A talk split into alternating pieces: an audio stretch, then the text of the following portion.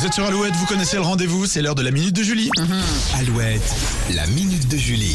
Et on parle recrutement ce matin dans la Minute. Aujourd'hui, de plus en plus d'entreprises recrutent de façon originale. Oui, le CV pourrait devenir un mauvais souvenir. On a tous passé des heures à le peaufiner, Ah ouais. le personnaliser. Je ne parle pas de la lettre de motivation. En 2023, les sociétés et les boîtes intérim embauchent sans le traditionnel curriculum vitae. En Indre-et-Loire, une entreprise de menuiserie a décidé de lancer une campagne de recrutement basée uniquement sur les compétences et la motivation des candidats.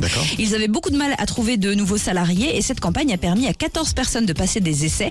10 les ont passés avec succès, dont une jeune femme titulaire d'un bac plus 5 dans un tout autre domaine, qui avait envie d'un métier manuel mais qui n'avait pas les, les moyens de se payer une formation.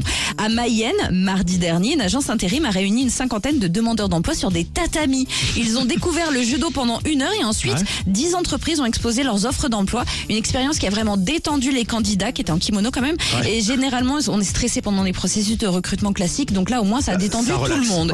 Je termine avec juste une info pour les étudiants qui cherchent un petit boulot ou un job d'été. Il y a un job dating sans CV, zéro CV, le 22 mars sur les campus de Cholet et de Belleveille. Ah ça c'est bon signe, c'est bien, ça faut le noter. Job dating sans CV le 22 mars, donc euh, à Cholet-Belleveille à Angers. Eh ben super, merci beaucoup Julie. La